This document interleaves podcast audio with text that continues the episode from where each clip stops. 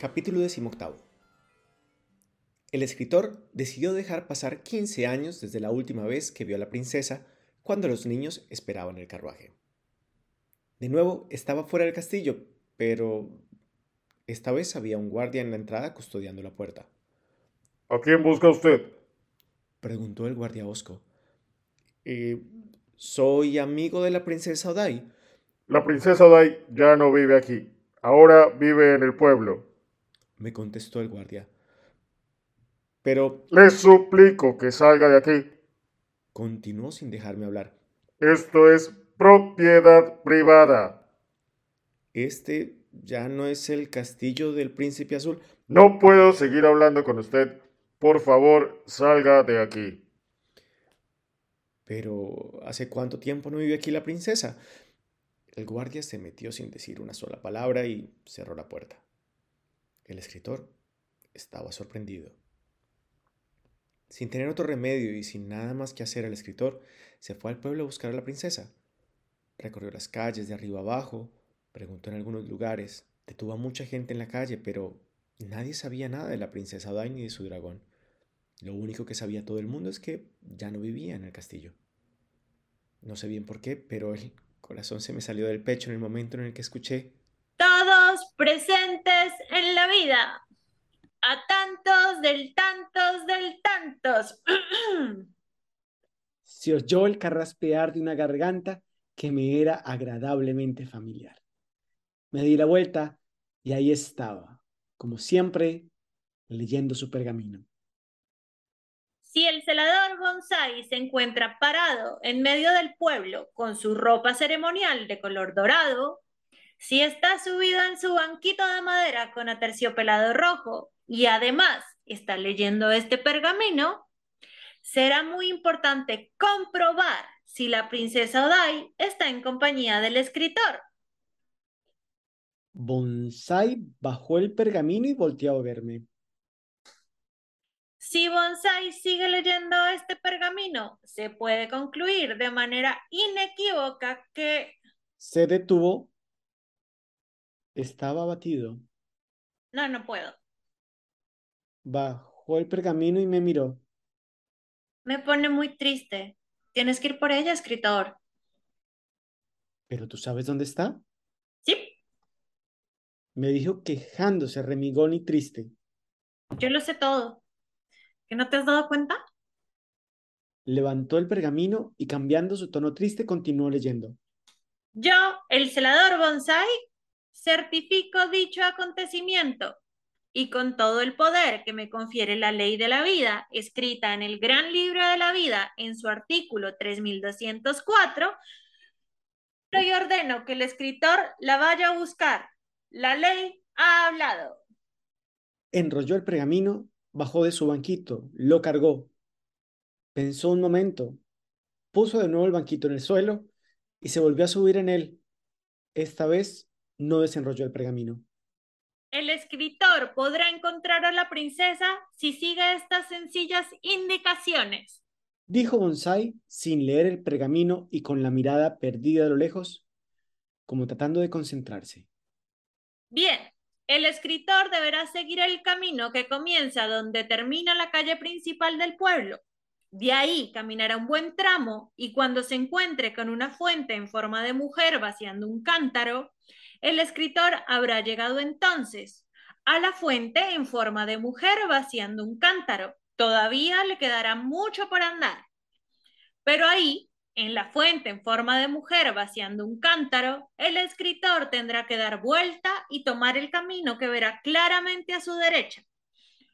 Una vez tomado el camino de la derecha, el escritor tendrá que caminar otro buen tramo y cuando piense, yo creo que ya me perdí, entonces podrá ver lo lejos un pozo de agua fresca y tendrá que caminar hasta él. Cuando llegue ahí, al pozo de agua fresca, el escritor habrá llegado entonces. Al pozo de agua fresca. En efecto, ¿ya has estado ahí antes? No, no, fue solo una suposición. Ah, bueno, entonces continúo. Ahí en el pozo de agua fresca le recomiendo al escritor que beba porque el pozo está exactamente a la mitad del camino. Después de beber, el escritor deberá seguir caminando. Cuando el escritor piense que ya nadie puede vivir tan lejos, se encontrará al fin con una pequeña casa donde encontrará a la princesa. Mucha suerte. Bajó de su banquito, lo cargó y volvió a desaparecer. El escritor se puso en marcha. Ya era tarde, pero las indicaciones eran muy claras. Caminó un buen tramo y llegó, en efecto, a la fuente en forma de mujer vaciando un cántaro. Tomó el camino de la derecha y justo cuando pensó que ya se había perdido, alcanzó a ver a lo lejos el pozo de agua fresca. Cuando llegó a él, bebió un poco de agua y se apresuró para llegar con la princesa antes de que anocheciera. Mientras caminaba, el escritor pensaba, ay, ¿qué habrá pasado? ¿Por qué no vive la princesa en el castillo? ¿Estará enferma? ¿Y sus hijos? ¿Y el dragón? De pronto el escritor vio una luz que provenía de una pequeña casita que se escondía detrás de unos árboles. Caminó hasta ella, ya era de noche. El corazón le latía fuertemente. Se acercó a la pequeña cerca de madera y pudo ver que acostado en la puerta de la cerca estaba el dragón. Buenas noches, dragón, susurró el escritor. El dragón levantó rápidamente la cabeza sin voltear a mirarme. No se movió. Se quedó quieto como cerciorándose de que en verdad me había escuchado. Sí, soy yo, dragón. ¿Escritor? El dragón volteó entonces la mirada. Una sonrisa le llenó la cara. Pensé que no volverías. Aquí estoy, como le prometí a la princesa. Sí, pero le prometiste que volverías en diez años y han pasado quince. Lo sé, Pensé que sería bueno dejar pasar unos años más. La última vez que vine estaba muy ocupada. ¿Qué? ¿Qué pasa, dragón? ¿Qué ha pasado? ¿Por qué viven tan lejos ahora y, y el príncipe azul y, y los niños? Los niños ya no son niños, me dijo el dragón serio. Yara se casó y vive ahora con su marido en otras tierras. Bono se fue buscando aventuras lejos de aquí. Gots Está estudiando en otro país. ¿Y el príncipe azul? Se separaron. ¿Por qué? El príncipe cambió mucho. Ya no se entendían. Trataba mal a la princesa y ella ya no se sentía a gusto viviendo con él. ¿Hace cuánto que el príncipe cambió? La primera vez que la visitaste, ya comenzaban a tener problemas. ¿Y por qué no me dijo nada de la princesa? No lo sé. Quería intentar salvar su matrimonio, Deseaba que todo cambiara y que regresaran las cosas a ser como antes. No quiso decir nada a nadie hasta haberlo intentado todo. ¿Hace cuánto se separaron? Hace cinco años. ¿Qué? ¿Esperó diez años? ¿Pasó diez años intentándolo? ¿Pasó diez años esperando a que las cosas cambiaran? Ay, fue mi culpa, escritor. Soy el dragón. Yo le decía que tenía que intentarlo, que cómo sobreviviríamos si nos separábamos del príncipe, que no teníamos nada, que no podríamos vivir sin él. Mira, que tú digas esas cosas no me sorprende. Eres el dragón del miedo, pero que ella te escuchara. El príncipe ayudó mucho. Siempre nos decía que sin él no seríamos nada, que si él no estaba no sobreviviríamos. Hacía sentir a la princesa como una inútil y yo le decía que si dejaba al príncipe, sus hijos le reclamarían para siempre. ¿Y por qué le decías eso? El príncipe me utilizó, escritor. Utilizó el miedo de la princesa. Yo ya no pensaba solo en mis miedos, sino en el miedo que el príncipe me inculcó. Llegué a pensar cosas que a mí jamás se me hubiesen ocurrido. ¿Y así pasaron diez años? Sí, diez años. Pero un día, cuando la princesa estaba acomodando la habitación del príncipe, se encontró con un cofre bien cerrado con un candado. No sabía qué era, y cuando estaba a punto de guardarlo otra vez, entró un abejorro por la ventana y la pinchó. Hmm. El abejorro la curiosidad y el deseo. Supongo que sí, porque la princesa salió corriendo del castillo con el cofre en las manos y afuera tomó una piedra y de un golpe rompió el candado. ¿Y qué encontró? En el cofre solo había un sobre que decía, Odai, su riqueza. ¿El príncipe lo había escondido para que ella no recordara? Así es. La princesa abrió el sobre, leyó la hoja e inmediatamente subió a su cuarto y comenzó a empacar sus maletas. Tomó a sus hijos y se fue del castillo. Yo la seguí. No llegamos muy lejos. En el pueblo nos detuvieron los guardias del príncipe. Amenazaron con quitarnos a los niños. La princesa se defendió como nunca. Yo peleaba también. Mi miedo había cambiado. ¿Cómo cambió tu miedo? No lo sé, pero ahora ya no me daban miedo los guardias ni el príncipe. Solo me daba miedo perder a los niños y también tenía miedo de regresar al castillo. ¿Y qué pasó? Los príncipes y los tres niños comenzaron a discutir. Hubo un momento en que yo dejé de oír lo que discutían. Hmm. La princesa bloqueó su miedo. Yo creo que sí. Al final Bono, que tenía 19, dijo que se quedaría con su papá y ya solo Yara de 18 y Cots de 17 se fueron con su mamá. Hace cinco años de todo esto, escritor. ¿Por qué dejé pasar tanto tiempo? Vivimos un tiempo en una casa cerca del pueblo. La princesa comenzó a trabajar en una tienda, sus hijos le ayudaban y Bono nos visitaba cada que podía y nos traía dinero. Yara conoció a un hombre, se casó y se fue a vivir con él. Bono decidió un día ir a buscar aventuras y se fue lejos. Cuando Bono se fue, mm, el príncipe dejó de mandar dinero. La princesa tomó la mitad de lo poco que había ahorrado y mandó a Gots a estudiar al extranjero. Nos quedamos solos. Con la otra mitad del dinero se compró esta casita y aquí vivimos hace un año. ¿Y ella cómo está? Triste. Ya no sale a trabajar. Se la pasa encerrada en la casa y ya no por miedo, porque a mí yo ni siquiera me escucha. No sabes las veces que recé para que aparecieras por ese camino. Pues ya estoy aquí y voy a hablar con la princesa. El escritor pasó la cerca y se paró en la puerta un momento. El corazón le latía con mucha fuerza. Respiró profundamente y entró en la casa. El dragón tras él. La princesa estaba sentada en una silla mecedora frente a la ventana, pero con la cabeza agachada. Estaba de espaldas a la puerta. En sus manos tenía el sobre que le había dado el hombre más rico del mundo, pero estaba vacío. El dragón se quedó cerca de la puerta mientras el escritor se acercó un poco a ella. Era una noche muy fría, susurró el escritor.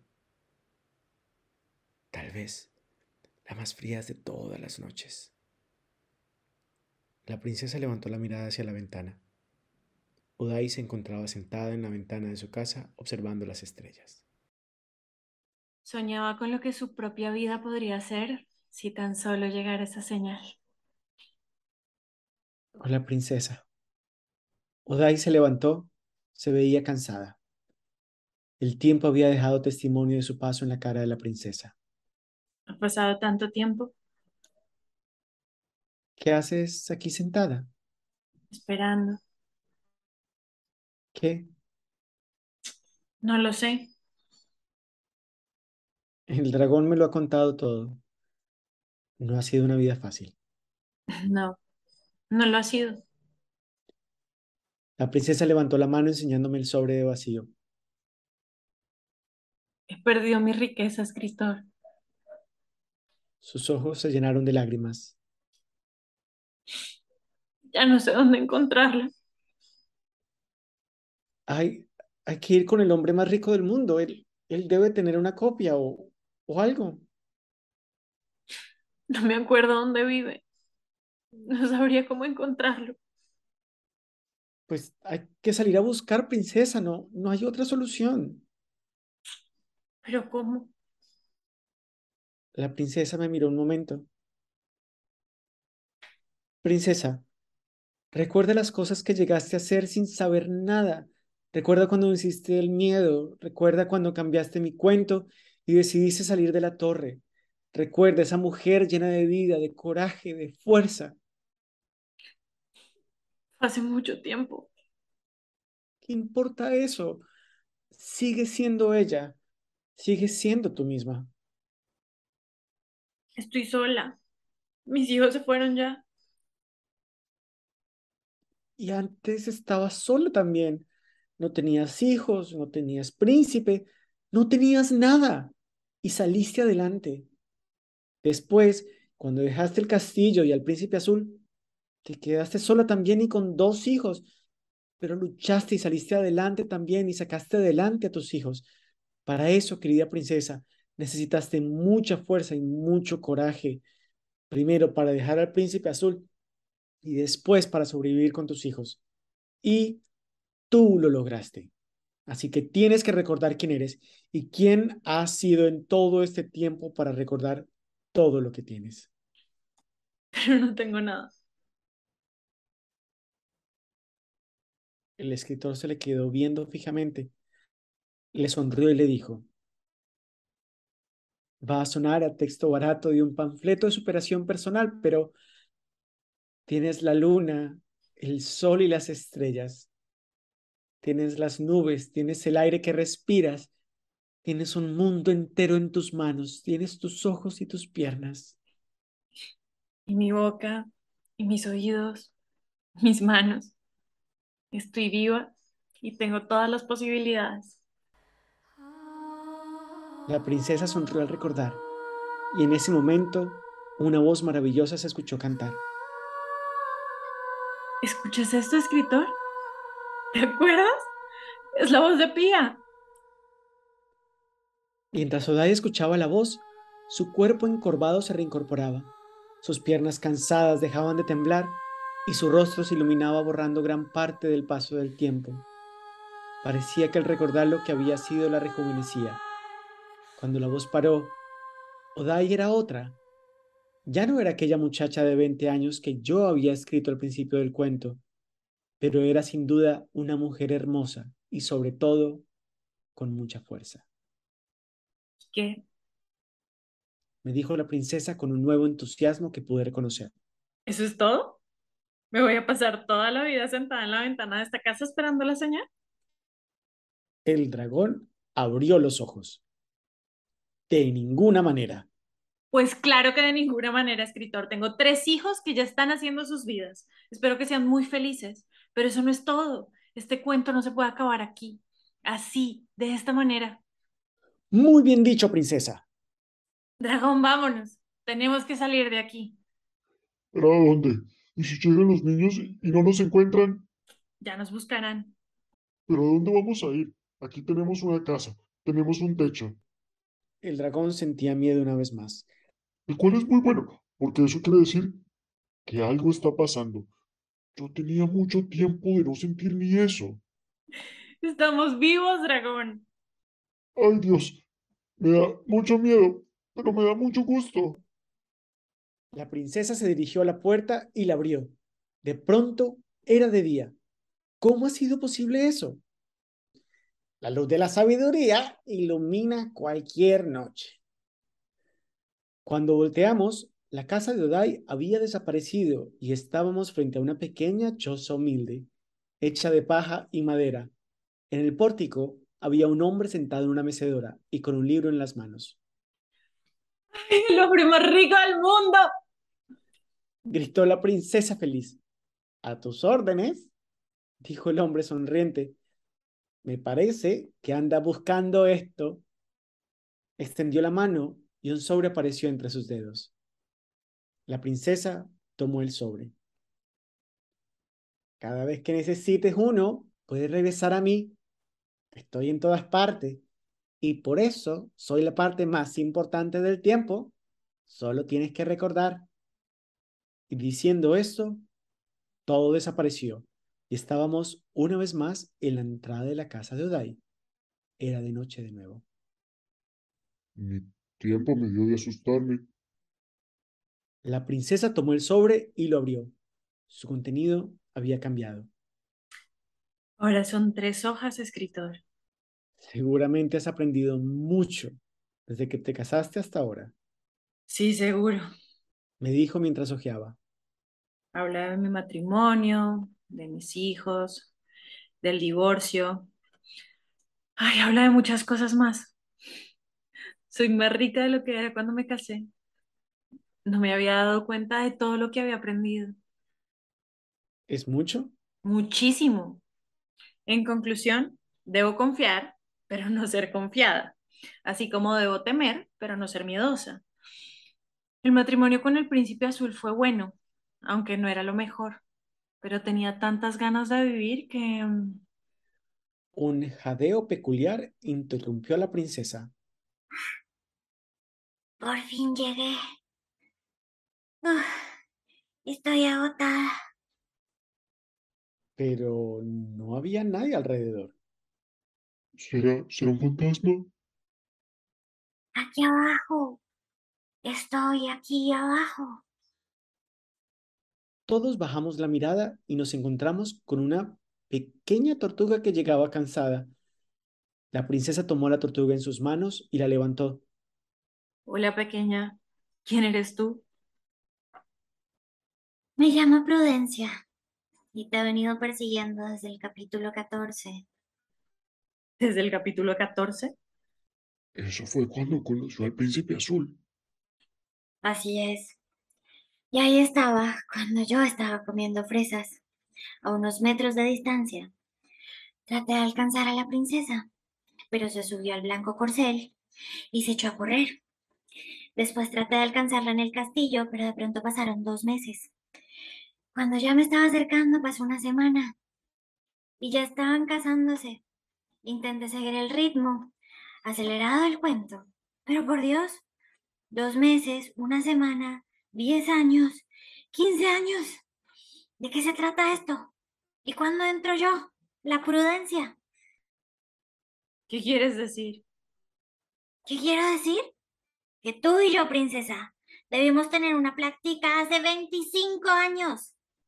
Prudencia estaba un poco alterada. Uy, pues se le iba haciendo un poquito tarde, ¿no? Nunca es tarde para la prudencia. Ay, ¿qué me tenías que decir, Prudencia? Que no fueras precipitada, que esperaras un poco, que te dieras cuenta si ese en verdad era tu príncipe azul. ¿Sabes cuántos príncipes azules hay tan solo en este reino? ¿Más de dos? Con el capítulo del príncipe como tal, hay muy pocos, pero los que tú puedes convertir en príncipe, todos. ¿Todos los hombres son príncipes? Claro que no. Por favor, no me malentiendas. Dijo Prudencia. No todos los hombres son príncipes, pero a cualquiera de ellos puedes convertirlo tú en un príncipe azul. Ese es tu poder por ser una princesa. Ay, ¿y cómo podía saber yo si el príncipe con el que me iba a casar era mi príncipe azul? Para eso estoy yo, la prudencia. Pero querías vivir tan rápido y tenías tantas ganas de ser feliz que te fuiste con el primer príncipe que viste y te fuiste tan rápido que nunca te alcancé. ¿Quieres decir que me apresuré? Dos meses, una semana, diez años, quince años. No. ¿Por qué piensas que te apresuraste, princesa? No te di tiempo a alcanzarme, Prudencia. Pero como lo dije, Dijo Prudencia. nunca es tarde. Desde ahora, yo tengo que ir contigo a donde vayas. Como el dragón del miedo. Soy un regalo que la vida te da. Y siempre es muy bueno hacerme caso. La princesa sonrió. Prudencia, una tortuga. ¿Quién iba a pensarlo? Todos brincamos al escuchar la voz de Bonsai. Todos presentes en la vida. A tantos del tantos del tantos. Estaba ahí de nuevo leyendo otro pergamino. Carraspeó la garganta y continuó leyendo. Si el celador bonsai se encuentra parado con su ropa ceremonial de color dorado, afuera de la humilde casa de la princesa Odai, que dicho sea de paso, se encuentra muy lejos del pueblo, si está subido en su banquito de madera con aterciopelado rojo y además está leyendo este pergamino, será muy importante comprobar si la princesa tiene una pequeña tortuga muy lenta entre sus manos. Bonsai bajó el pergamino y volteó a ver a la tortuga Prudencia en las manos de Odai. Después continuó leyendo. Si Bonsai sigue leyendo este pergamino, es porque en efecto la tortuga Prudencia está ahora en manos de la princesa. Si hay un dragón, un escritor y todo ha tomado de nuevo su curso natural, se puede concluir de manera inequívoca que la princesa entiende ahora que sus ganas de vivir no pueden ir más rápido que la vida misma y tendrá que aprender a escuchar a la prudencia cuando le hable y jamás ir más rápido de lo que ésta le indique. La princesa y Prudencia sonreían. Yo, el celador Bonsai, continuó leyendo, certifico dicho acontecimiento y con todo el poder que me confiere la ley de la vida, escrita en el gran libro de la vida, en su artículo 1.518, tomó aire, decreto y ordeno que siga este cuento. La ley ha hablado. Tomó de nuevo su banquito, le guiñó el ojo a la princesa y desapareció. ¿Y ahora? Se escucharon unas ramas moverse de pronto. ¿Quién, quién anda ahí? Preguntó el dragón con voz valiente mientras se escondía detrás de la princesa. Perdón, eh, soy, soy yo. Se escuchó la voz de un hombre. No pensé que siguieran despiertos. Un hombre salió de entre los árboles. ¿Quién, quién es usted? Me, me llamo Lleva. Dijo el hombre.